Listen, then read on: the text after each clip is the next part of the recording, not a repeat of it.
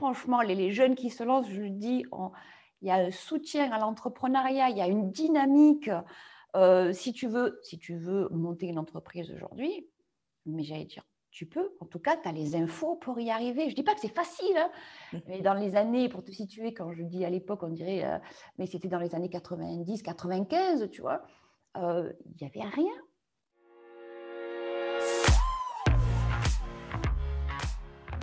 Bonjour à toutes et à tous, je suis ravie de vous trouver pour ce nouvel épisode, cette nouvelle conversation avec Sandrine Glaise. Vous allez voir que nous avons pris le temps dans cet épisode. C'était une vraie parenthèse qui était nécessaire parce que Sandrine est une femme passionnée, une entrepreneur qui a beaucoup d'expérience dans l'entrepreneuriat et il était intéressant de comprendre un petit peu justement qu'est-ce que c'était l'entrepreneuriat il y a 25 ans. Et donc on découvre aussi ses débuts euh, dans le coaching en 2004.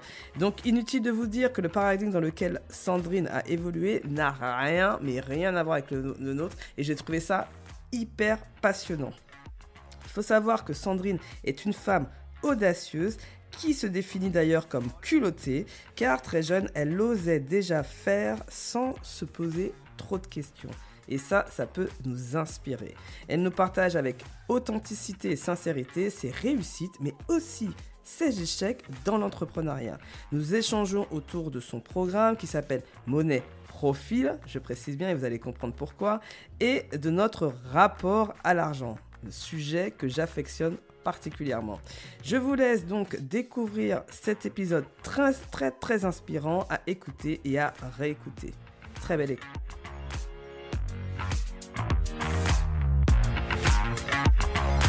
Bonjour à toutes et à tous, je suis ravie de vous retrouver et aujourd'hui j'ai une hôte exceptionnelle, encore une personne de LinkedIn, vous allez me dire, mais c'est comme ça. Mais surtout, on va parler d'un sujet qui me tient à cœur et donc je suis ravie de la retrouver aujourd'hui. Donc Sandrine, Sandrine est entrepreneur depuis 25 ans dans les secteurs de services et industriels. Elle est coach certifiée en création d'entreprise, en croissance, ça veut dire aussi du passage de solopreneur à entrepreneur. Et elle fait aussi du consulting des TPE. Elle est business angel et je vais lui poser quelques questions parce que c'est un sujet qui m'intéresse et donc elle accompagne le développement des entreprises. Et elle a une expertise reconnue et on va en parler puisqu'elle a créé la méthode Money Profile qui permet de transformer sa relation personnelle avec l'argent. Bonjour Sandrine. Bonjour Fabienne. Elle fait la timide, mais ça va pas durer longtemps, je le sens. Non, j'ai surtout qu'en t'écoutant parler, j'entends le cursus et là je me dis oui effectivement je suis une quinca et je l'assume. Oui, j'avais promis à mes auditrices et auditeurs de prendre des personnes aussi un peu plus euh, seniors parce que j'avais beaucoup de jeunes et j'ai dit ah bah c'est bizarre euh, quand même moi j'aimerais bien aussi partager avec des gens d'expérience donc les prochaines invités qui arrivent sont beaucoup plus expérimentés pour aussi apprendre, parce qu'on a besoin d'apprendre et de connaître encore plus. Est-ce que tu peux, Sandrine, te présenter de la manière dont tu le souhaites Comme tu veux, c'est ouvert. C'est ouvert. Alors, comme je disais, écoute, je suis une quinca, je l'assume, je suis heureuse de l'être. Je suis, euh, je suis une femme, je suis mariée, j'ai deux beaux enfants, bon, ados, hein, je vous passe les détails, et euh, j'ai l'habitude de dire que je suis une passionnée. Tu vois, j'ai euh, j'ai deux passions, l'être humain et l'entrepreneuriat, ou l'entrepreneuriat et l'être humain, je ne sais pas où les mmh. positionner, mais voilà, ce sont mes deux passions dans la vie. D'accord, bon, on le comprend. Donc, euh, effectivement, mon introduction était assez juste, puisqu'on voit l'accompagnement et euh, la partie euh, entrepreneuriat. Donc, 25 ans d'entrepreneuriat, c'est pas... Voilà, ça, ça fait quelques années. Et donc, nous, on a envie aussi d'apprendre, nous qui sommes des jeunes bébés entrepreneurs. Donc, est-ce que tu peux nous décrire juste ton premier business? Comment tu comment tu t'es lancé? Qu'est-ce qui a fait que tu t'es lancé dans l'entrepreneuriat? Alors écoute, je vais remonter, c'est très bien cette question parce qu'elle me fait remonter au tout tout début. Et le vrai, vrai début, j'avais, euh, que je terminais mes études, je travaillais dans le vin et euh, j'étais passionnée, tu sais, passionnée de vin, je faisais des dégustations. Euh. et en fait, ce qu'on a fait à l'époque, c'est ce qu'on appellerait aujourd'hui un side project.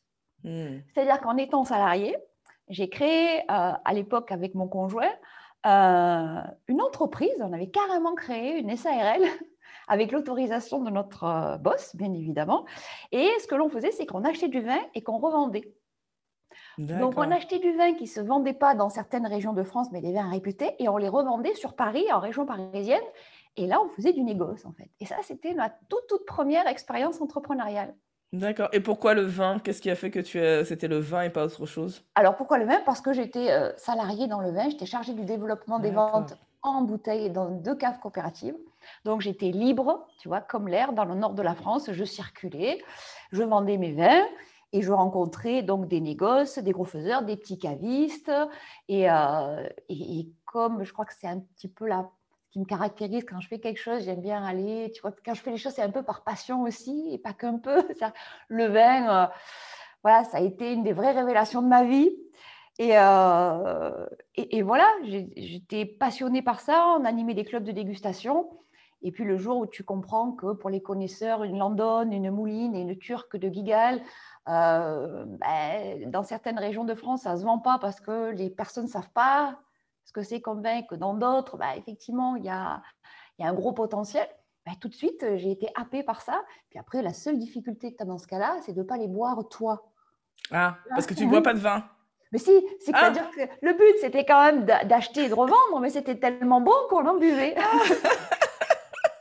Quand tu fais un métier passion, c'est un petit peu. On pensait que tu le fais aussi pour le business, tu vois. Mais bon, à l'époque, c'était léger, c'était euh, c'était une très, très belle aventure. D'accord. L'entrepreneuriat, je connaissais rien. Je savais même pas que ce que je faisais, c'était euh, de l'entrepreneuriat. Moi, tu vois, voilà, tu crées. Euh, bon, on s'était fait un petit peu retoquer par, euh, par la douane parce qu'en fait, fiscalement, tu n'as pas le droit comme ça d'acheter, de vendre du vin si tu pas déclaré. D'accord. Et à l'époque, je ne savais pas.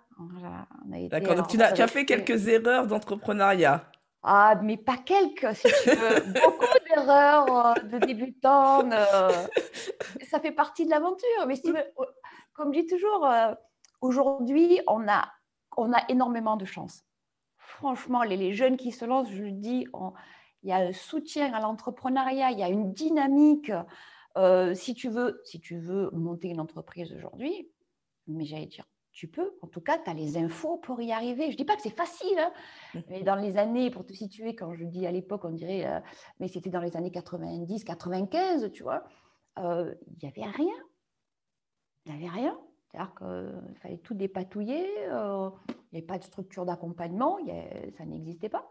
Oui, non, mais je suis d'accord, je suis complètement d'accord avec toi. Et à chaque fois, moi, je, je, je, vis ça comme une chance de me dire, je, je crée une boîte aujourd'hui et pas il y a 20 ans, pour aussi euh, ben, la facilité euh, même de connexion euh, avec les réseaux sociaux, l'accès à l'information, comme tu dis, est hyper facile avec Internet, YouTube. on a même des, des, leçons, même on n'a même plus besoin d'aller à l'école. On fait un cours en ligne maintenant, donc c'est vrai que c'est pour nous, en tout cas les, les entrepreneurs, je trouve ça passionnant par le fait de cette facilité parce qu'on peut aller beaucoup beaucoup plus loin. Ah, donc justement, en allant beaucoup plus loin. Dis-moi. Moi, ce que j'ai envie de savoir, parce que ta carrière, comment tu l'as gérée, comment tu as, fait tes choix, parce que j'ai l'impression quand même que tu es une femme, dirais-je, ambitieuse, parce que généralement, mes, mes invités sont ambitieuses. Est-ce que tu as envie d'en parler, de voir euh, par ton parcours ou par l'ambition, tu le prends comme tu veux? Ouais, écoute, je ne saurais pas dire si c'est ambitieuse, mais en tout cas, ce que je peux dire, c'est que c'est un peu culotté. Tu vois? mmh je me sens plus culottée qu'ambitieuse. Mais au sens où, euh, tu veux, quand euh, je ne me suis jamais vraiment projetée. Tu vois, aujourd'hui, on demande de travailler, la vision, la projection. Euh, je, me souviens quand j'ai terminé mes études, j'ai commencé à travailler, je ne me projetais pas en fait. Vois Simplement, mon premier job, quand, j'y repense, je me dis quand même, ouais, tu étais gonflé. je vais à une conférence, tu veux, de chef d'entreprise j'avais un parterre de chefs d'entreprise devant moi. C'était euh, une conférence organisée par le Crédit Agricole sur l'import-export. Et, euh, là, à la fin, je dis Est-ce que quelqu'un a quelque chose à rajouter? Moi, j'avais une vingtaine d'années. Je fais Oui, oui, moi. Je lève la main, je prends le micro et je fais mon pitch. C'est-à-dire que je dis bah, écoutez, voilà, je termine mes études. Si vous cherchez quelqu'un pour travailler sur un poste export, je suis là. Et j'ai été embauchée dans les 48 heures. Ah waouh Et ça, je dis, c'est vrai, que, mais quand tu le fais, tu dis pas t'es culté, mais avec le recul, tu dis, ouais, quand même, je l'ai fait, quoi. Donc alors, euh, peut-être, alors, euh, on parlerait à le deuxième mot que j'adore, audacieuse, alors. Oui, alors voilà, l'audace, c'est plus, plus joli, on en parle, voilà, c'est l'audace. Mais euh, moi, je tiens à mon petit mot à l'époque, enfin, arrête de dire à l'époque, mais à ce moment-là, j'y allais, quoi, tu vois. Et je crois que, je, crois qu'au-delà de l'ambition, c'était le fait que je n'avais pas peur. Hmm. Tu vois? J'avais pas de limite et j'avais pas peur. Je me disais, pourquoi pas moi? Mais à la limite, peut-être que je ne me posais même pas la question, c'est-à-dire que c'était comme ça, ça se présentait, les choses se présentaient à moi, j'avais envie de... Je vois ça, je me dis, bah, attends, c'est pourquoi, pourquoi j'irais pas? Et hop, j'avais le cœur qui battait quand même, là je fais la maline, mais j'avais quand même le cœur qui battait à 100 à l'heure. Mais je l'ai fait. Oui, mais est-ce que tu osais? Mais alors, est-ce que tu dirais que tu avais euh, confiance en toi, alors à ce moment-là, une grande confiance en toi, déjà très jeune? Ou une grande inconscience des fois, je le dis comme ça aussi. Je dis des fois, je, peut-être que je l'ai fait juste parce que j'étais inconsciente et c'est bien aussi, en fait. exactement. C'est exactement ça. Et puis, oui, pour rebondir quand même sur la confiance en soi, je, je pense avoir été portée dans une famille où on m'a donné confiance en moi. On m'a toujours dit, tu peux le faire. Tu vois, j'ai jamais entendu, euh, ça va être dur pour toi, euh, la vie est difficile. Je n'ai pas été élevée dans, dans, dans cette atmosphère-là. Pour moi, tout était possible. Mmh, c'est ça aussi. Ah, ça, tu vas, tu, là, tu me fais plaisir. Hein. Tu as dit que tout était possible. Alors là, moi, ça me fait plaisir. C'est mon mantra préféré. Tu ne le savais pas encore, Sandrine. Je ne savais pas, mais écoute, je suis ravie parce que c'est ce que je dis aussi aujourd'hui à, à, mes enfants. je dis, mais, et en plus, je leur dis aujourd'hui, tout est possible. Mais en fait, euh, je pense que je l'ai toujours cru. Mmh. Ok, super, euh, super. Et justement, euh, dans, dans, ce tout est possible, c'est toujours intéressant de voir, euh, est-ce que tu as des personnes, toi, qui t'inspirent Parce que c'est vrai qu'avec les réseaux sociaux, bah, on a accès à aussi plus de monde. Pas forcément des gens qui ont des grandes notoriétés, tu vois, mais des, des, gens qui, toi, te, te, te disent que voilà, tu as, as, envie d'y aller, de continuer dans, dans tout ce que as, tu as réalisé, peut-être plus jeune. voilà. Est-ce que tu as des, personnes comme ça dont tu t'inspires? Oui, oui, il y a toujours des personnes qui t'inspirent autour et, au fur et à mesure de ton évolution. Moi, je n'ai pas d'idole. En fait, voilà, pour te dire, je n'ai pas d'idole. Euh, là, on, accompagne un jeune, il a Elon Musk, il a, tu vois, il te cite euh, Simon Sini. Moi, ce sont des gens que j'admire, mais en même temps, je ne suis pas, tu vois, je ne me projette pas sur eux, je dis, ah, je veux devenir comme eux. Non, je, je le fais plus au, au fil de l'eau et au fur et à mesure de ce que je lis, il y a des personnes, oui, qui, me parlent vraiment. Et c'est au, moment où ils écrivent, ce message-là est fort pour moi. Mmh. Et les personnes, tu sais, je vais, te dire, moi, sincèrement, les personnes qui m'inspirent le plus, ce sont les personnes euh, avec qui j'échange et mes clients. Mmh. Tu vois? Tout le temps. Ma source, elle est là. Après, bah oui, sur LinkedIn, euh, je peux citer dans les réseaux euh, à peu près tous. Si je commence à les citer, je vais les oublier. Oui, je suis une curieuse, tu vois. D'accord. Euh, j'ai pas une, deux ou trois personnes, ça je pourrais te citer, parce que je fais feu de tout bois. Dès que je lis, je m'en nourris. Hmm. Tu vois non, mais ça me parle parce qu'en fait, moi, c'est un, peu l'idée euh, de l'inspiration. J'avais fait un, post un peu comme ça, un podcast plutôt un peu comme ça, qui est de dire euh, je regarde les qualités ou la façon de faire de d'une personne. Et en fait, ce qui m'inspire, c'est pas la personne dans, son entièreté, en fait, c'est juste ce truc-là qu'elle a fait. Toi, c'est le message, par exemple, qu'elle a délivré, l'authenticité qui dégage, etc. Et ça, c'est inspirant pour dire, bah, ok, ça nourrit encore que tout est possible. C'est-à-dire, cette personne-là, par exemple, moi, j'ai vu un post la semaine dernière d'une personne qui a montré sa vulnérabilité. Mmh. C'est un sujet sur lequel je travaille en ce moment mmh. pour moi. Bah, ça mmh. m'inspire. Je me dis, oh là là, bah, pourquoi pas moi et pourquoi j'ose pas le faire Qu'est-ce que, Quels sont mes freins Et donc, euh, voilà, ça, ça, ça, nourrit ma réflexion sur le fait euh, comment aller encore un cran plus loin. Quoi. Oui. Et, c'est, euh, et je dirais, c'est pas une personne, ce sont des personnes qui sont inspirantes au travers de ce qu'elles communiquent. Mmh, tout à fait. Tout à fait. je suis complètement d'accord. Complètement d'accord. Donc alors, est-ce que tu peux nous raconter après, faire un petit, un, petit euh, storytelling, comme on dit, euh, le, reste de l'histoire? Donc euh, après ta première expérience dans le vin, qu'est-ce qui s'est passé dans la suite? Alors après la première expérience dans le vin, j'ai quitté mon, mon, boss, on va dire, un peu avec pertes et fracas, puisque tant que j'étais délocalisée, hein, tu vois, de l'entreprise, je travaillais dans le nord de la France, l'entreprise est dans le sud. Au moment où je suis rentrée, ça ne l'a pas trop fait entre nous. Voilà, et je n'ai pas été très très correcte parce que je l'ai insulté en partant, mais c'est pas voilà, je suis pas très fière, mais c'était comme ça. Je n'ai pas trop apprécié. Je suis partie et en fait, on avait ma sœur travaillait dans une entreprise de formation et de télémarketing qui était en train de fondre le plomb, on dit, en train de, capoter. Et à ce moment-là, euh, là, c'est une idée de ma maman qui nous dit euh, oh, Mais les filles, euh, pourquoi vous ne feriez pas quelque chose ensemble? Parce que cette entreprise est là, il y a des clients, il y a. Moi, je voulais partir de là où j'étais. Et ce qui s'est passé, c'est qu'on a créé l'entreprise familiale. Donc, il y avait ma sœur, mes deux parents et moi. D'accord. Alors, expérience extraordinaire et en même temps très, très révélatrice. tu sais qu'aujourd'hui, j'accompagne les entreprises familiales. C'est rigolo, mmh. non? Mmh. Souvent, je retrouve ces schémas-là. D'accord, alors justement, là, tu éveilles la curiosité. Quels sont les. Parce que moi, j'accompagne aussi des personnes qui travaillent en famille. Donc, euh, quelles sont les problématiques qui sont inhérentes pas à l'entrepreneuriat, mais vraiment le fait de travailler en famille?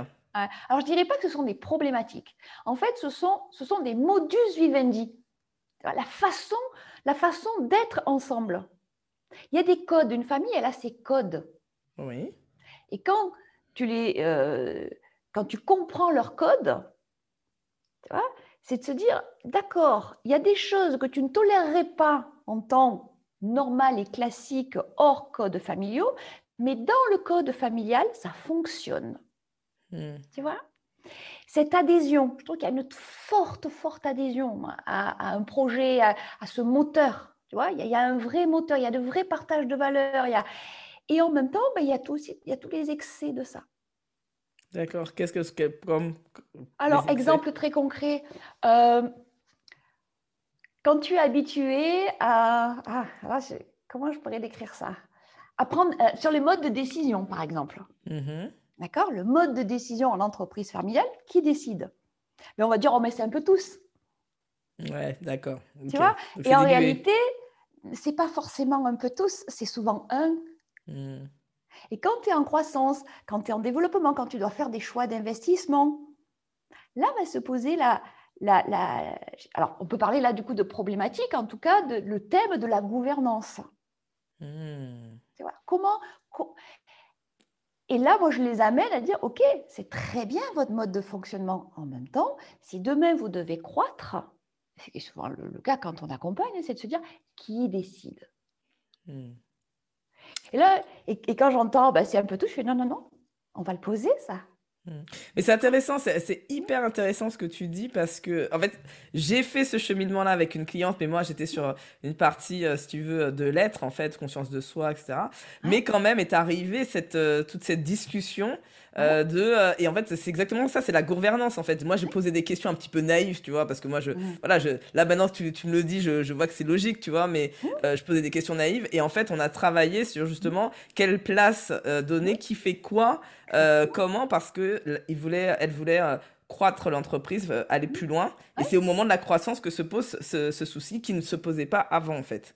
C'est intéressant. Ouais, non, mais c'est exactement Et ça. en termes d'investissement, euh, moi, j'aime bien travailler, tu vois, leur vision, comment chacun des, associés de la famille projette leur vision à 3, 4 ans, 5 ans, et quand ils se projettent, tu te rends compte qu'ils ne sont pas dans les mêmes timings.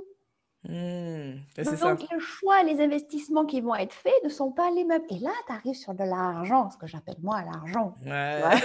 c'est le choix de l'affectation. Ouais, de l'argent. C'est comment j'affecte et comment notre mode de fonctionnement peut être un vrai moteur sur certains points, mais par contre, peut aussi être un vrai, vrai frein mmh. par rapport à là où tu te vois arriver dans combien d'années. D'accord. Ouais, ouais, tout à fait. Et comment ça se passe euh, mmh. Quel est ton, par rapport à ton expérience? Parce qu'en plus, là, tu nous donnes ton expérience à la fois toi-même qui était euh, dans une entreprise familiale et à la fois en tant qu'accompagnante. Euh, comment ça se passe pour les salariés? Parce qu'en en fait, je te dis justement qu'il y a ce, ce, noyau qui doit être mmh. assez fort. Comment les salariés ils font pour trouver leur place avec justement cette, cette famille qui a la, la direction? Alors, c'est une excellente question que tu poses parce que là, elle s'est posée récemment. D'accord Ou dans, une des entreprises, enfin il y a plusieurs entreprises, dans une des entreprises, les associés ne prenaient pas leur place, justement. Hmm. Et là, il y a confusion. Et là, typiquement, tu vois, hein, quand tu accompagnes, tu dis, OK, s'il n'y a pas un boss, s'il n'y a pas une tête ou deux têtes, le projet, s'il n'y a pas un porteur de projet fort, si tu n'es pas positionné, il, y a de la vacance s'il y a un vide. D'accord. Et le, et le projet, il, alors, il avance, certes, mais peut-être pas, tu vois, comme on voudrait, ou au rythme, ou en termes de rentabilité, en termes de, ouais, quel est le bon interlocuteur et qui va insuffler cette énergie quand on a une question à mmh. poser, vers qui on se tourne, qui décide, tu vois? Ouais, c'est ça. Moi, j'ai l'impression qu'il y a ça. Il y a, il y a souvent ça euh, dans, dans, dans, ces entreprises familiales où euh, les, les, salariés savent plus qui est vraiment le chef et euh, c'est un peu. Bon, je parle pas en plus de celles qui ont des successions où c'est le père, le père doit partir et qu'on n'est pas forcément d'accord parce que j'ai aussi ça aussi que, que je, je, discute. voilà, ça, ça complexifie encore plus. En tout cas, c'est très, très, très intéressant. Et puis là, je pourrais parler des heures. Hein, oui, oui, c'est ça. Non, mais je, je, vois bien, mais moi, je, je suis là pour cadrer, tu le sais, Sandrine. La conversation toutes les deux, parce qu'on veut aller jusqu'au bout, parce que rester justement jusqu'à la fin, parce que nous allons parler de notre rapport à l'argent. Euh, donc, euh, un sujet tabou parmi tous les autres. La semaine, euh, il y a deux semaines avant, bah, c'était sur la mort qu'on a, dont on a parlé. Donc aujourd'hui, c'est l'argent. mais avant ça, je veux parler avec toi, Sandrine, de ta casquette Business Angel. Ouais. Parce que, bah, ça fait quand même deux ans qu'on est dans une situation un peu euh, compliquée. Euh, en France et dans le monde. Donc euh, on n'est même pas sorti encore complètement du Covid, qui a cette guerre en Ukraine. On avait, les dirigeants avaient déjà des inquiétudes, des entrepreneurs des inquiétudes par rapport à tout ça. Donc ça dépend bien évidemment du secteur dans, dans, lequel tu es, mais en disant dans les secteurs qui sont impactés. Et donc, euh, voilà, j'avais envie de discuter avec toi, de savoir pour toi quelles sont les grandes inquiétudes des entrepreneurs en France, juste que tu nous, voilà, que tu nous partages ton expérience de qu'est-ce qui se vit et qu'est-ce qui nous attend aussi plus tard, tu vois, dans, ta vision à toi, hein, bien évidemment, euh, voilà. Oui. Alors, dans ma vision à moi, tu vois, là, je fais la distinction entre deux choses. J'ai une vision d'entrepreneur et puis il y a le côté business angel. Bon, c'est pas tout à fait la même chose. Mm. Tu vois, la vision d'entrepreneur, c'est ce que je vois, j'observe, euh, et je vais dire peut-être quelque chose qui est voilà qu'on entend un peu partout, la tension sur les recrutements. C'est mhm. extrêmement difficile de, trouver la ressource humaine. Hein. Ça, le marché est, étendu. Hein. Il y a des, j'ai, des entrepreneurs en face de moi qui disent je ne peux pas euh, enfin, croître, peut-être pas une finalité, mais je, voilà, je ne peux, pas, je peux pas évoluer, je ne peux pas me développer ni développer mhm. l'activité parce que je n'ai pas la ressource humaine. On en est là. D'accord. Tu vois? Je prends, euh, alors ça peut être des, entreprises d'électricité. Bah, bah oui, oui, tout à fait. Tout ce qui est. Euh, Clairement, on ne peut pas. Je, refuse des chantiers parce que je n'ai pas la, ressource. Mmh. Hein? Et ce ne sont pas les seuls. Euh, après, on a. alors, en termes de ressources financières, là, je vais venir sur le côté business angel. C'est peut-être pas te paraître surprenant, mais je vais te dire, il y a de l'argent. D'accord. Il y a de l'argent il y a de l'argent aujourd'hui pour financer des projets. D'accord. Donc il y a pas, tu penses pas, tu imagines pas que ça, ça impacte dans le sens où ça ralentisse avec plus de peur? Parce que quand même quand il y a eu le Covid, moi j'ai eu la sensation que les investissements on était un petit peu plus frileux quand même. Euh. je, ne dis pas que hein, on dit, oh chouette, il y, a, une pandémie, il y a une guerre, on y va. Non, je ne vais pas dire ça. Hein. Euh, après tu as l'effet peur, tu vois, tu as peur. Peur, qu'est-ce que tu fais? Tu t'arrêtes un petit peu, tu as, tu as un temps de recul. Hein. Après, quand on regarde les dossiers, le nombre de dossiers arrivés, des demandes de financement, d'accompagnement, euh, il n'a pas diminué. D'accord. D'accord. Nous, on n'a pas, on ne se dit pas, il y a un vide de porteurs de projets. D'accord. Il y a même des, projets, euh, des, des, beaux projets. Alors, je ne peux pas parler des business angels en France ou dans le monde. Moi, je, oui, bien sûr. non, mais il y a des projets et donc il y a aussi des financements qui se, il y a, des, financements qui se font. Et comment, comment toi, tu es, euh, tu es devenu business angel en fait? Qu'est-ce qui a fait que tu t'es dit que tu, tu, tu, es devenu business angel? Pourquoi d'un coup euh, C'est une très bonne question. Euh, bah, il y a deux ans et demi, donc quand on a vendu une entreprise avec mon mari dans laquelle on était associé, on s'est posé franchement la question euh, qu'est-ce qu'on fait? Quand on a vendu, on n'avait pas de projet. Hein. C'était vite vu, on vend, on, part, on repart de zéro. On ne savait pas. Ah oui, parce que tu ne nous as pas raconté en fin de compte la fin. Parce que tu as, créé la boîte. Non, mais euh, voilà, euh, même moi, je me fais avoir. quoi. Tu, tu, tu as, monté la boîte familiale. Voilà. ensuite, donc, vous avez fait pendant combien d'années cette boîte Alors, celle-là, elle a duré trois ans et demi, quatre ans. D'accord, parce que tu en as fait d'autres, parce que tu dis celle-là. Oui. Celle-là, voilà. Celle-là, alors celle-là, on l'a amenée au dépôt de bilan parce que figure-toi qu'on ne s'imaginait pas qu'on avait une entreprise qui pouvait se vendre. C'est un comble quand même. Ah ouais. on est, on s'est, oui, je me souviens très bien. On a dit, bah, comme on voulait arrêter parce qu'on ne s'entendait pas hein, au niveau familial, ça. D'accord. Ça n'a pas marché au niveau familial. Ça n'a pas marché du tout. Donc, euh, par contre, l'entreprise, elle, euh, était viable. D'accord. Mais tu tu ne peux pas arrêter une entreprise qui est viable. C'est une entité juridique. Si elle fonctionne, tu ne peux pas la fermer. La loi te l'interdit. D'accord, ok. donc, oui, parce que tu licencierais des gens parce qu'il y avait des salariés. Ah, mais même, tu ne peux pas, tu ne peux pas fermer une entreprise qui marche. Non, mais si tu es tout seul. Ah bah, si tu es tout seul, oui, mais là, en l'occurrence, on avait une entité juridique, une SARL, et qui fonctionnait. C'est-à-dire qu'il y avait des entrées, des sorties, et il y avait, du... il y avait même un petit peu de bénéfices qui commençaient à arriver, si tu veux. D'accord, ok. Donc, on peut pas dire, bon, ça marche, j'arrête tout. D'accord. Il a fallu l'amener au dépôt de bilan, c'est-à-dire arrêter de travailler. D'accord, ok. Et tu sais que ce serait aujourd'hui, ce serait une aberration, quoi. Parce que c'est même une petite structure, petite entre guillemets, parce qu'on montait quand même jusqu'à 60 positions. on avait quand même des, des, on avait des salariés, on, on, commençait à dégager euh, une petite part de bénéfices. Tu vois, on pouvait commencer à distribuer. Il y a eu une, c'était l'époque du télémarketing, tu sais, monter en flèche. C'était les, vraiment le boom, quoi. Hein. Le marketing direct, c'était euh, dans les années euh, euh, fin 90, début 2000, avant d'arriver à tous les, tous les systèmes que l'on connaît aujourd'hui, ça, ça, fonctionnait très fort, quoi. D'accord. Oui, parce que alors, ce que tu es en train de m'expliquer, c'est qu'en fait, plutôt que de la revendre à quelqu'un, vous avez fait le dépôt de bilan, en fait? Ah oui, on est allé au dépôt de bilan. Ah oui, d'accord, ok. Parce qu'à l'époque, vous n'aviez pas pensé à, refaire, à revendre cette entité. D'accord, ok. Mais, comment te dire que c'était je savais même pas que ça se faisait. Ouais, c'est ça. Alors que maintenant, aujourd'hui, euh, c'est plutôt, les... ils se posent la question, combien je vais revendre mon entreprise au bout de trois ans, tu vois? c'est ça qui est épatant. Et que j'adore aujourd'hui, d'ailleurs, je trouve ça épatant. Euh, là, il y a une entreprise qui a fermé, euh, ben, qui a fait un dépôt de bilan, elle a revendu le site, juste le site qu'elle avait mis en place. Tu vois, elle a vendu ça à 5000 balles, c'est content. voilà, nous, on, avait, on avait tout un savoir-faire, mais on, a mis au dépôt de bilan. Ça, c'est peut-être une anecdote, mais je crois que ça, ça montre vraiment les, les différences de, de, de génération, mais d'époque, vraiment, quoi. Quand je dis qu'on a de la chance, ouais, aujourd'hui, euh, j'allais dire tous monnaie, à partir du moment où quelqu'un veut ton produit ou ton entreprise, c'est une possibilité. Et on a cette ouverture d'esprit. Pourquoi? On ne dit pas monnayer pour monnayer, c'est que monnayer, ça te permet aussi de rebondir quand même plus facilement. Mmh. Tu vois? Tout à fait, ouais. C'est aussi un investissement. C'est ce que ouais, c'est rebondir. je dis toujours, ce que tu crées a de la valeur.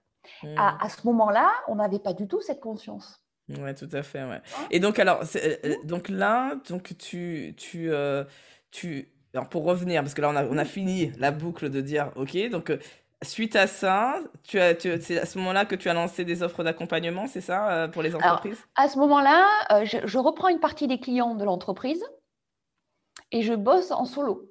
Il y a des clients qui me suivent, parce que l'entreprise ferme, mais je garde quelques clients en direct. Tu vois et là, je me mets à l'époque. Alors, j'arrive à J'étais profession libérale. D'accord. On ne parlait pas de freelance, on ne parlait pas de ah. solopreneur on était profession libérale, au même titre qu'un notaire ou qu'un docteur. on s'appelait profession libérale. La vache allée. Ah, la vache allée au niveau du fisc et au niveau des taxes. Alors ça, ça a été... Euh... Ah ouais. Et euh, donc, je m'installe, ça dure à peu près deux, trois, même pas deux ans, je crois pas.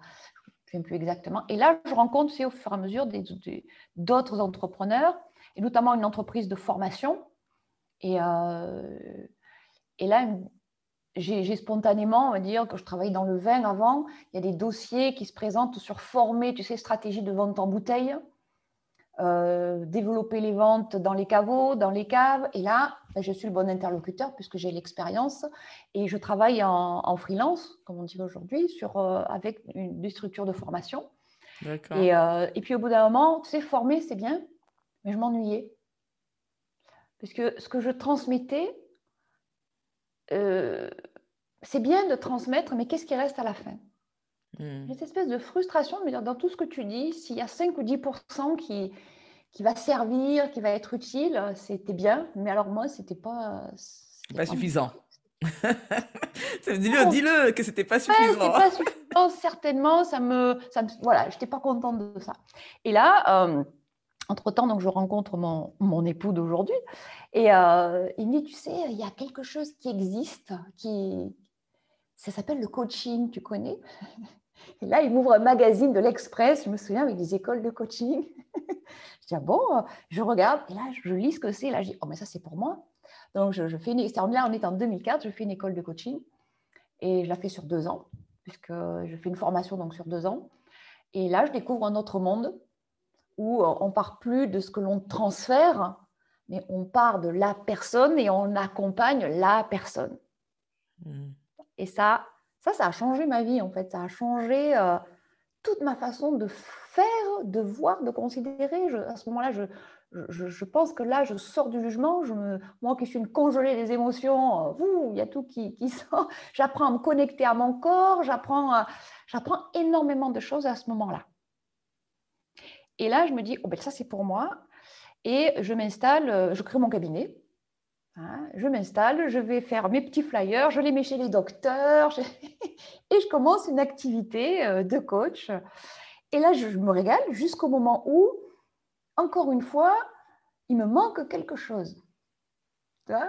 C'est bien, j'accompagne la personne. Et là, dans mon école de coaching, se crée un réseau et je rencontre deux personnes entrepreneurs, coach, comme moi, on commence à travailler ensemble et là, on crée une structure, toutes les trois, et on commence à, faire du coaching sur la, transition professionnelle et tout ce qui est entrepreneuriat. Et là, enfin, tu vois, j'arrive à, conjuguer, tu vois, à relier mon côté d'entrepreneur et, et coach. Là, hmm. ça y est, ça arrive. D'accord. Et donc, on en est là euh, aujourd'hui, c'est ça? Eh oui, Donc c'est le début, c'est le début là. C'est le début, c'est vraiment le début de l'histoire. Et euh, donc on se rencontre, euh, il y en a une sur Lyon, une euh, sur Lille et moi donc sur Avignon. Et on commence à travailler ensemble. On, crée cette structure. on a chaque, on a 10 ans d'écart chacune. Et là, on, on accompagne des dirigeants, on accompagne les managers, on se spécialise presque sur le middle management. C'est une grosse demande. Euh, et puis là, été amenée donc à, coacher des, personnes. Euh, ouais, un nouveau monde pour moi, tu vois, sur des, personnes qui, sont, qui travaillent dans des grands comptes notamment. Moi, je viens plutôt de la petite entreprise et, euh, et, je découvre un monde que je trouve encore une fois super. je me dis, mmh. il y a vraiment des gens passionnants et je découvre le, milieu du management au sens, moi, je l'avais vécu dans mon entreprise et je le découvre sur une autre échelle. D'accord. Et là, tu vois, travailler la personne, son positionnement, euh, ses équipes, euh, comment faire que ça avance ensemble. Et je me trouve vraiment dans mon élément. Mmh. Tu vois, celui qui, qui mène à, qui accompagne les autres à aller vers leur objectif. Oui, tout à fait. Tu vois. Et là, je, véritablement, je, je, trouve ma voie. Quoi. Et, euh, et en parallèle, mon mari donc crée une entreprise où il vend par Internet des éviers, des vasques en pierre de Bourgogne. Il a, il a une agence de com sur Paris, donc lui, il se met à dessiner. C'était le, moment où Internet commence à arriver, euh, presque tout est possible. Et lui, il dit, ben, comme c'est un créatif, il dessine, il met ses modèles en ligne et il commence à vendre. C'est-à-dire que des personnes, dans les années 2010, achètent des éviers, des vasques et des dallages sur Internet sans jamais les avoir vus et il met une boutique en ligne en place. C'était le, c'était le début de e-commerce, quoi. C'était le tout début du e-commerce. Et pour, pour, la petite histoire, le showroom, c'était à la maison, c'était dans la, dans la, dans de jardin. C'était dans l'abri de jardin. Et, euh, et, on avait de plus en plus de monde. Jusqu'au jour où j'ai vu du monde arriver dans mon salon, je dis là, il y en a assez. Il a, il, a, créé une boutique, bref, il a, la boutique en ligne prenait de plus en plus d'essor. Il arrivait à 10 000 visites par mois jusqu'à ce qu'il il génère véritablement à lui tout seul. Je crois qu'il a fait 300 000 euros en un an et demi, deux ans, un truc de tout seul. Et puis un jour, il me montre, il me dit Tu vois, tout ça, là, ces demandes-là, je ne peux pas les traiter. Et il y avait une liste, il y avait 20-50 demandes entrantes où il ne pouvait pas gérer les demandes ni les commandes. Et là, je dis, oh là là, il y a quelque chose. Tu vois, le côté entrepreneur revient. Je dis, là, mon chéri, on a quelque chose à faire. Et je commence à, travailler avec lui en parallèle, en parallèle du coaching. ça, ça m'absorbe de plus en plus, parce que c'est quand même aussi un milieu passionnant. Mmh. La pierre. Jusqu'au jour où, euh, dans, dans, 2012, le, fournisseur chez lequel il faisait euh, réaliser les modèles en pierre de Bourgogne nous appelle, appelle Bruno, lui dit, écoute, je vends l'usine. Est-ce que tu veux racheter? Ni une ni deux, qu'est-ce qu'on fait? On s'associe, on rachète, on part en Bourgogne. Et là, commence l'aventure, on commence à structurer la boîte, à la faire monter. Voilà, l'aventure euh, se passe, on embauche, on a trois sites de vente, on a de l'Internet. Euh, et là, on connaît des années de dur, dur labeur. c'est absolument extraordinaire parce que quand tu reprends même une petite usine, c'est quand même beaucoup de taf, beaucoup de boulot avec les enfants. Euh, ça a été très, très intense, passionnant. Et au bout de cinq ans, tu veux, ce qui s'est passé, c'est qu'on est arrivé au taquet, là où on pouvait l'amener. Tu sais, les deux structures, euh, soit on faisait de la croissance externe, soit on revendait. Hmm. Croissance externe voulait dire qu'on finissait notre vie en Bourgogne. Ce n'était pas l'objectif. On a revendu. Et quand on a revendu, ben, quand tu vends une boîte, tu veux, bon, comme c'était pas trop mal débrouillé, on a eu un capital. Et de ce capital, on s'est dit, qu'est-ce qu'on en fait? Bah, Quand tu as de l'argent, tu te poses aussi la question de te dire, mais, mais j'en fais quoi? Et, le truc, c'était trouver quelque chose qui fasse sens pour nous. Hmm. Et est-ce qu'on allait racheter une entreprise? Alors, on a cherché, on a eu des opportunités, mais ça ne l'a pas fait c'était pas repartir, tu sais, repartir à monter, repartir. Et en même temps, c'est ce qui nous motive. Tu sais, c'est, euh, on est en mode projet là tous les deux. On aime les projets, on aime monter, on aime. Tu repartir tous les deux là-dessus, ce sera un peu dur. Et là, on s'est dit, on va accompagner des porteurs de mmh. projets. Et on a commencé à investir dans des crowdfunding, tu vois. On a commencé à, voilà, à mettre un peu des billes euh, un peu partout. On était chez Anax à gauche et euh, je ne sais plus, on en a une petite dizaine en écoutant euh, Mathieu Stéphanie, justement. et on écoutait, et puis on a commencé à dire, mais ça, on adore, tu vois, ça nous fait vraiment vibrer. Et là, on s'est dit, on va accompagner des porteurs de projets. Au départ, c'était que de l'accompagnement, et rapidement, on s'est dit, non, en fait, on va y mettre des billes et on va accompagner. D'accord, super. Donc ça nous explique. Merci en tout cas pour euh, toute l'histoire qui fait que tu arrives à Business Angel aujourd'hui. Et en fait, ça, a beaucoup de sens. Et en fait, ce qui est intéressant, je trouve, dans ce parcours, c'est comme si, euh, parce que on est comme dans une société où il faut aller vite. Tu vois, et là, ce qui est intéressant, c'est ça que je t'ai laissé aussi euh, tout nous expliquer, c'est de prendre ce temps aussi qui va avec le fait, le temps que tu as pris pour mettre tout ça en place et arriver en fait à, à, ce que tu veux vraiment. Et, euh, et euh, j'invite aussi euh, tout le monde à, à, réfléchir à ça parce que euh, souvent on a envie d'avoir la super idée, que tout de suite ça fonctionne et que euh, dans trois ans ça marche. Et peut-être mettre une temporalité un peu différente, de se dire, ben voilà, moi j'ai envie de, de, de vivre plein d'expériences pendant 20 ans et que toutes ces expériences m'emmèneront à mon ma vie idéale en fait. Et, la vie idéale qui est avec plein de choses différentes, avec, ça peut être avec le perso, ça peut être avec le pro, avec une passion, peu importe. Mais voilà, de, remettre du temps, en fait, dans la vie, quoi. Je trouve qu'on on, oublie ça. Je trouve qu'on oublie ça, de juste vivre, et ça revient après que euh, les injonctions, je trouve, et que j'avais pas envie que justement ce soit une injonction de l'instant présent. Tu vois, quand on te dit vivre l'instant présent, moi, ça me parle pas vraiment. Mais quand on me dit, euh, Fabienne, en fait, euh, tu as 20 ans devant toi, vas-y, qu'est-ce que tu as envie de faire? Qu'est-ce que tu as envie de vivre? Tu vois? Ben moi, ça me, en tout cas, ça m'inspire. Personnellement. Donc euh, voilà, en tout cas, merci euh, pour avoir pris ce temps euh, d'explication et d'avoir montré qu'aussi le temps fait au final les choses. Ça, j'espère que ça va beaucoup inspirer. En tout cas, moi, ça m'inspire énormément. On va parler un peu argent avant de... Parce que c'est là le temps passe, justement. et donc, on va parler de, de, ton programme, surtout de... Donc, tu as quelque chose, un produit qui s'appelle Money Profile. Je sais pas si tu profile ou profil, hein, tu me diras. donc, j'aimerais savoir, voilà, juste très rapidement, parce qu'après j'ai mes petites questions concernant l'argent que je veux te poser. Alors, c'est quoi la, question que tu poses? C'est quoi ton profil Oui. Fais-moi le pitch, euh, Sandrine, d'une minute sur le modèle profile. Alors, oui, effectivement, la prononciation, c'est money anglais. D'accord. c'est un D'accord, ok. Alors, le E à la fin. Il faut qu'il manque le E. Non, c'est volontaire.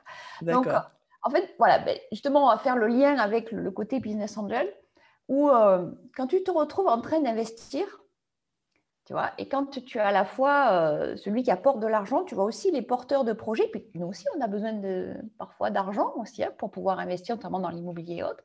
Et là, je me suis rendu compte d'une chose, c'est que dès qu'on parle argent, il y a comme une atmosphère bizarre, tu vois, des tensions qui se créent. Hop Là, je dis, tiens, et je me retrouve avec des relations avec les personnes où soit on n'est pas à l'aise pour parler d'argent, on n'en parle pas, tu vois, soit on en parle, mais quand on en parle, c'est beaucoup d'ego qui, en ressort. Et je me suis dit, il y a quelque chose à faire avec ce truc-là, tu vois. Et, euh, et, ce que je découvre et qui va encore en lien avec la personne, c'est que si tu détricotes la relation d'une personne avec son argent, tu comprends qui elle est et comment elle fonctionne. Mais c'est pas tant que toi tu le comprennes, c'est qu'elle-même le comprenne. Hmm. Et pour en revenir au côté entrepreneurial, quand tu as compris où étaient tes blocages, s'il y en a, ou ne serait-ce que tes modes de fonctionnement, ça va aussi t'aider à comprendre comment tu fonctionnes au niveau de ton entreprise, au niveau de ta vision, au niveau de tes choix, parce que hmm. tu as des peurs, tu as des freins, tu as des moteurs. Hein, et c'est de regarder, tiens, où c'est que ça peut bloquer tout ça et comment je peux en switcher, d'accord, pour, euh, pour en faire autre chose, quoi, pour développer ma boîte. En tout cas, voilà, le money profil perso, c'est vraiment la relation personnelle à l'argent et comment elle va impacter ma vie au niveau de mon comportement, mes émotions, qu'est-ce qui va me polluer, quelles sont mes peurs pour en sortir, de quoi je m'accorde, quel, quel droit je m'accorde et quel droit je me refuse. Et j'ai travaillé ce côté entrepreneurial. D'accord, ok.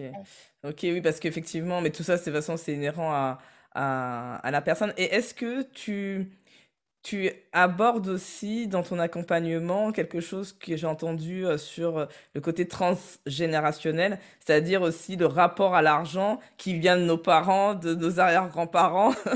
Parce que par exemple, je sais que dans la communauté antillaise, euh, noire, en fait, on parle de ça de plus en plus, de dire qu'on est, on a certainement gardé aussi un rapport de l'argent qui vient d'avant et qu'on doit s'en défaire, en fait. Oui, alors dans ton monnaie profil perso, euh, quand on, c'est quoi très concrètement? C'est entre 150 et 300 questions qui sont focusées. D'accord? Donc, ça permet vraiment d'avoir euh, ton focus au niveau de tes comportements, de tes croyances, de tes peurs, de ton comportement par rapport aux autres. Hein? donc, on fait vraiment un 360.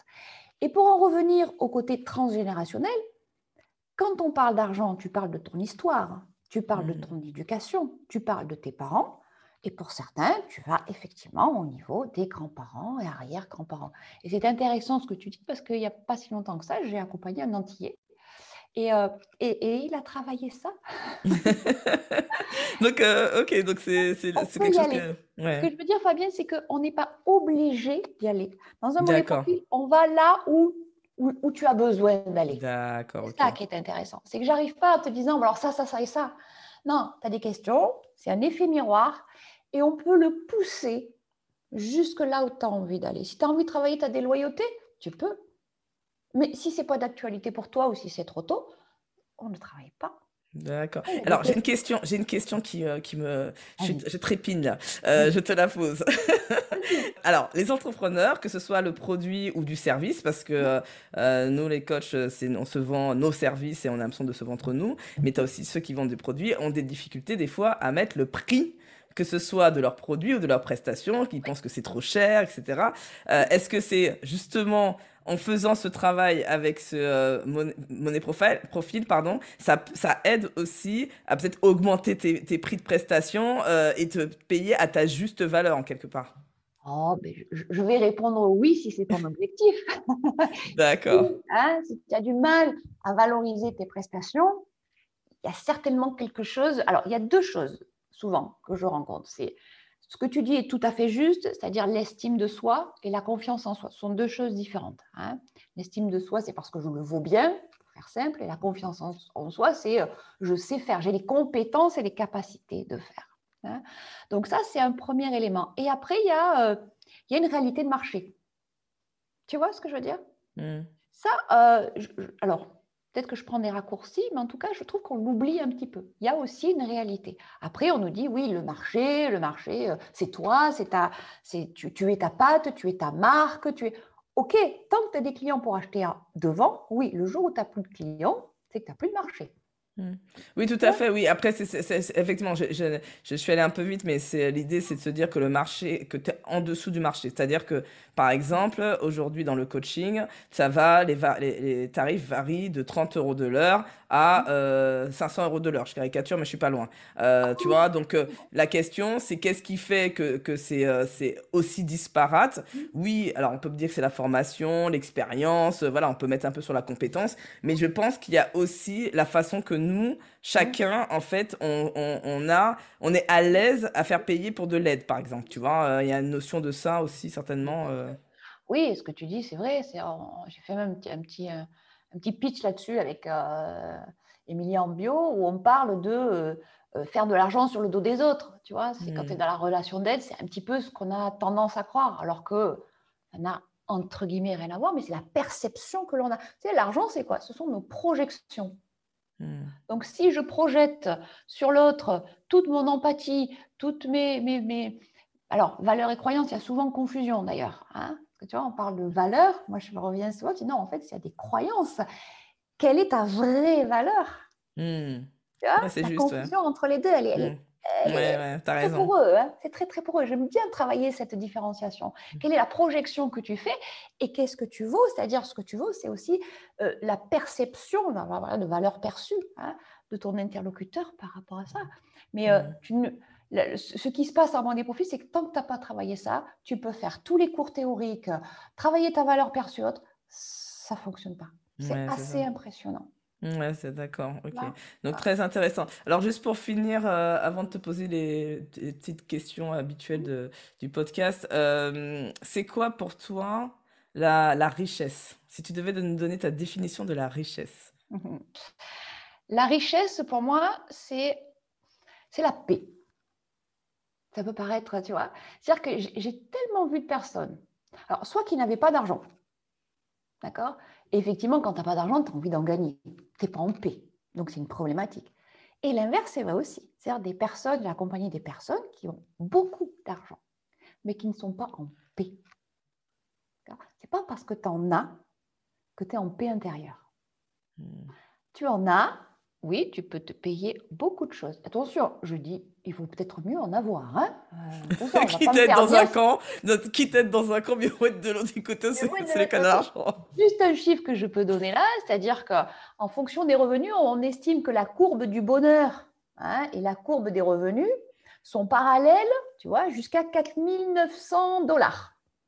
D'accord. D'accord C'est-à-dire que oui, on va dire que ton bonheur augmente jusqu'à ce que tu gagnes ces 4000, c'est une moyenne, attention. Oui, bien sûr, bien sûr. Au-delà, la courbe du bonheur, elle va stagner. Alors, tes revenus vont augmenter, mais la courbe du bonheur ne va pas augmenter de la même façon. Oui. c'est un petit des trucs assez intéressants. Parce qu'après, euh, tu as beau en avoir, il y a d'autres problématiques qui peuvent arriver si, si tu n'as pas, j'appelle ça la paix intérieure. Quoi. Mais c'est intéressant comment tu me parles. parles Qu'est-ce que, juste donne-nous euh, tu vois, qu'est-ce que tu définirais? Parce que moi, j'ai une idée, mais euh, j'aimerais bien que tu le dises. Euh, la paix intérieure, c'est quoi pour toi la paix intérieure? Ah, C'est quand tu arrêtes de te préoccuper de euh, qu'est-ce que je vais faire, où je place mon argent, j'en ai jamais assez. Le matelas, par exemple. Tu vois, il y a des personnes, la, dimension du matelas sur lequel elles dorment n'est jamais, n'est jamais suffisant. Hmm. Donc, tu es toujours préoccupé par quelque chose qui s'appelle là, en l'occurrence, l'accumulation. C'est la préoccupation. D'accord, c'est le fait que ton cerveau, pour toi, c'est tant que ton cerveau est avec, euh, ça génère du stress, de la préoccupation, etc.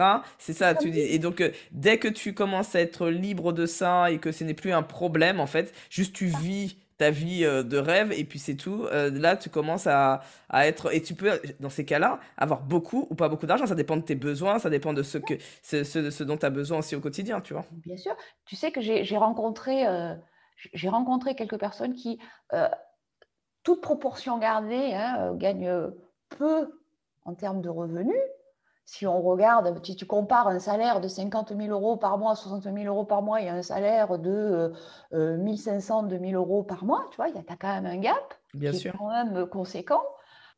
J'ai rencontré, et, très proche de moi, des personnes qui gagnent peu et qui sont foncièrement bien et sereins. Ouais. et qui arrivent à économiser, qui arrivent à, à, honorer leurs emprunts et, pour lesquels c'est OK. Hmm. Et pour te dire, j'ai une de ces personnes, il n'y a pas si longtemps que ça, qui a touché un héritage. Ça, c'est du vécu. Et elle m'appelle, me dit, Sandrine, tu te rends compte, euh, donc son, son ami est décédé. Elle me dit, elle m'a mis en héritage parce qu'elle n'avait pas d'enfant. Sur le chèque, j'ai cru qu'il y avait une erreur de nombre de zéros. Et elle me dit, mais je ne sais pas quoi faire. Elle m'a appelé parce qu'elle était complètement perdue avec ça. Oui, bien sûr. Mais c'est un peu les gens qui gagnent le loto aussi, c'est pareil. Euh, ils sont, euh, C'est le même phénomène, tu vois. Mmh. Et cette personne-là n'a rien changé à sa vie, au sens, euh, elle vit toujours dans la même maison. Et en fait, je dis, est-ce que est-ce c'est quoi derrière la peur tu vois? Tu mais c'est de changer je, je veux pas je dis mais ok t'es pas obligé mmh. tu vois? Et en fait elle n'avait pas besoin de ça mmh.